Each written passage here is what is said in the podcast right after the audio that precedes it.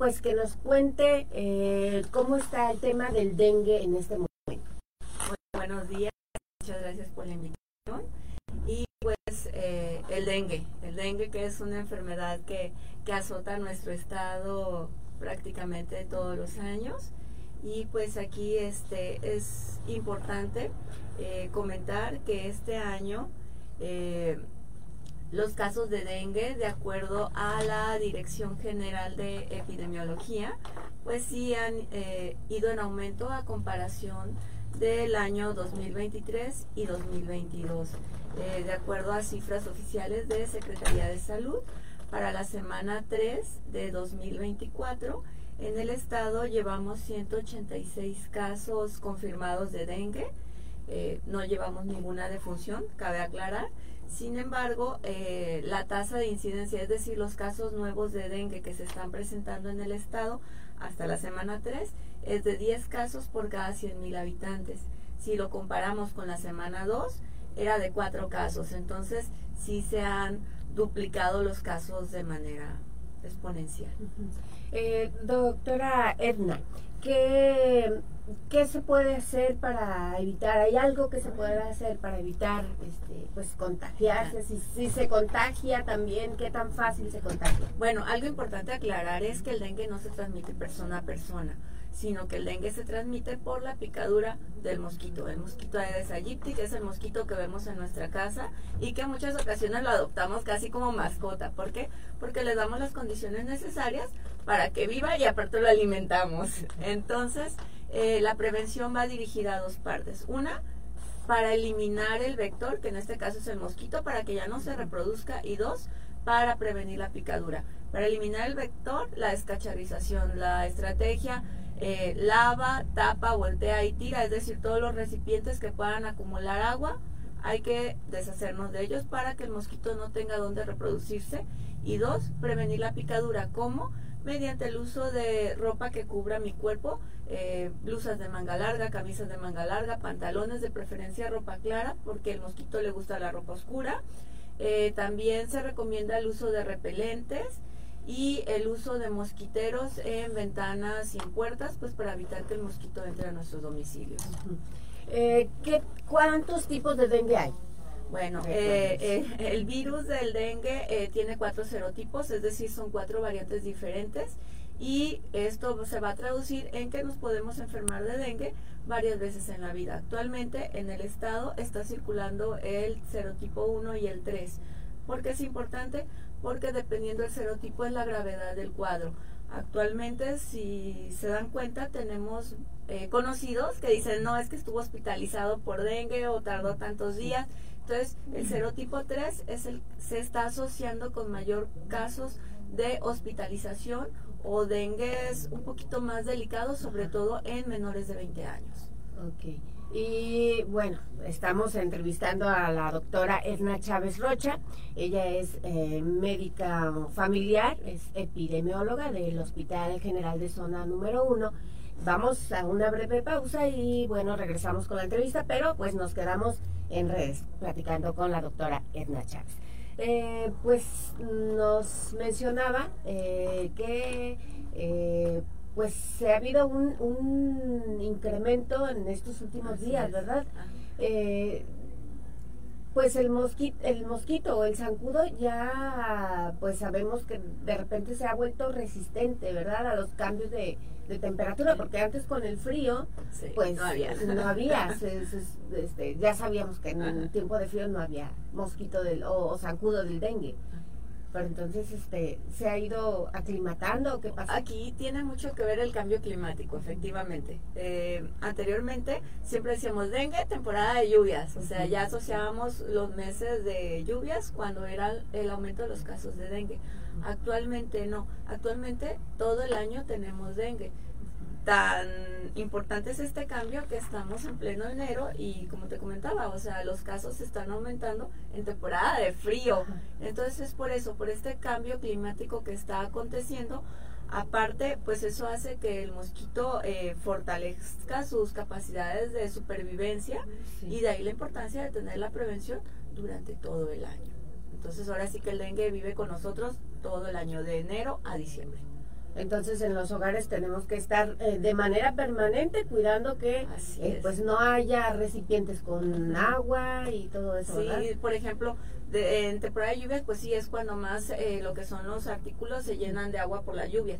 Pero por ejemplo, ¿cuántos no de nosotros en nuestras casas tenemos floreros? Entonces es importante estarles cambiando el agua cada dos días, pues para evitar que se les formen los maromeros y las larvas o a veces riega uno las plantas y hay alguna eh, cocholata o algo que pueda este, quedarse el agua ahí. Sí, y estar podando el pasto también, porque ah, si te fijas, también si nos acercamos donde tenemos jardines, ahí es donde están los mosquitos y pues este donde están como escondidos, esperando pues las condiciones para salir y alimentarse. Eh, pues entonces, em, ahorita eh, mencionaba usted estas condiciones y eh, no sé si por parte de la Secretaría de Salud o del sector salud, eh, ustedes del IMSS, ¿verdad? Pero ¿hay alguna, ya sabemos que el, el abate y la campaña de abatización y eso lo lleva a cabo la Secretaría de Salud, ¿hay alguna campaña que lleve a cabo el IMSS este, para concientizar? Bueno, aquí eh, el instituto lo que hace es eh, si cuando el paciente acude a la consulta, se le explican estas medidas de prevención, eh, sobre todo la estrategia de descacharización, porque es la manera más efectiva de, limitar eh, ahora sí que la reproducción del mosquito. Y dentro de la vigilancia epidemiológica, que es a lo que nos dedicamos nosotros, todos los casos que acuden como sospechosos de dengue se reportan a Secretaría de Salud. Entonces, al momento de nosotros reportar ese caso a Secretaría de Salud, Secretaría de Salud lo que hace es va a visitar los domicilios para la aplicación de herbicidas directamente en las pilas o piletas, pues para prevenir eh, la reproducción del dengue. O sea, si hay una coordinación. Así es, ahí es de una comunicación y retroalimentación intersectorial. ¿Cómo detectar que alguien tiene dengue? Bueno, eh, hay ciertos síntomas que son los sugestivos del cuadro. Eh, el dengue eh, comúnmente le llamamos quebrantahuesos o trancazo. ¿Por qué? Porque sentimos como si nos hubiera pasado un tren por encima. Nos hubiera golpeado. Así es. Entonces, ¿cuáles son los síntomas más comunes? La fiebre y el dolor de huesos. El dolor de articulaciones, el dolor muscular, el dolor de los ojos, principalmente en la parte de atrás de los ojos y al moverlos es un dolor eh, pues que no se puede consentir y también se puede acompañar de otras molestias como náuseas, vómito, eh, poca tolerancia a ingerir alimentos y hay eh, ciertos datos que son entre los cuales nos debemos de alarmar o solicitar atención médica urgente.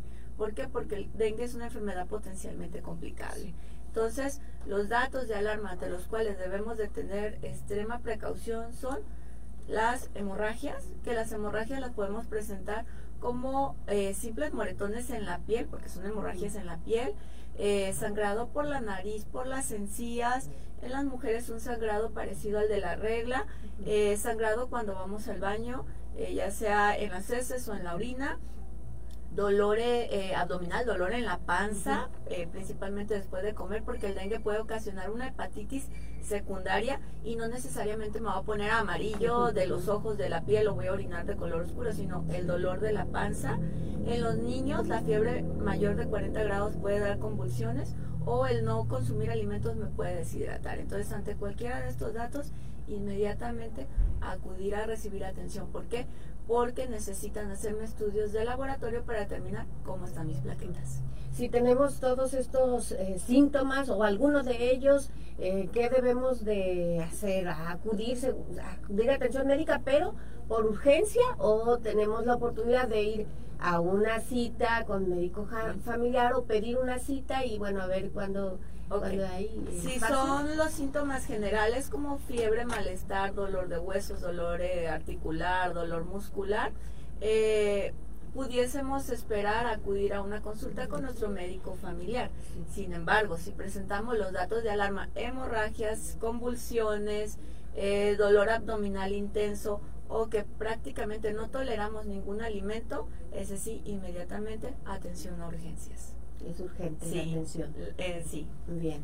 Eh, ya eh, tenemos ya, regresamos del corte, ya regresamos en unos minutos más, vamos a estar este ya conectados con eh, Manzanillo, pero en tanto pues este pues que nos comente cómo afecta el dengue a personas, a mujeres embarazadas. Ok, bueno, el dengue, como te decía, es una enfermedad potencialmente complicable y uno de nuestros principales grupos de riesgo son las embarazadas. ¿Por qué? Porque por el embarazo propiamente el sistema inmunológico de la mujer cambia. Entonces, aquí es muy importante eh, tomar en cuenta, si el dengue ocurre durante el primer trimestre del embarazo, entonces la mujer corre el riesgo de perder el embarazo. Pero si ocurre durante el segundo o el, primer eh, o el tercer trimestre, aumenta el riesgo de hemorragias. E incluso si es un, un, periodo muy cercano ya a la fecha de parto, el bebé puede nacer con dengue congénito. Entonces, por eso la importancia de eh, prevenir, sobre todo en este grupo, porque en muchas ocasiones ponemos en riesgo la vida del bebé y de la mamá. Muchísimas gracias, doctora Edna, Edna Chávez Rocha. Ella es médico familiar, epidemióloga del Hospital General de Zona eh, número uno del IMSS. Tenemos más información con nuestra compañera Elvia Romero.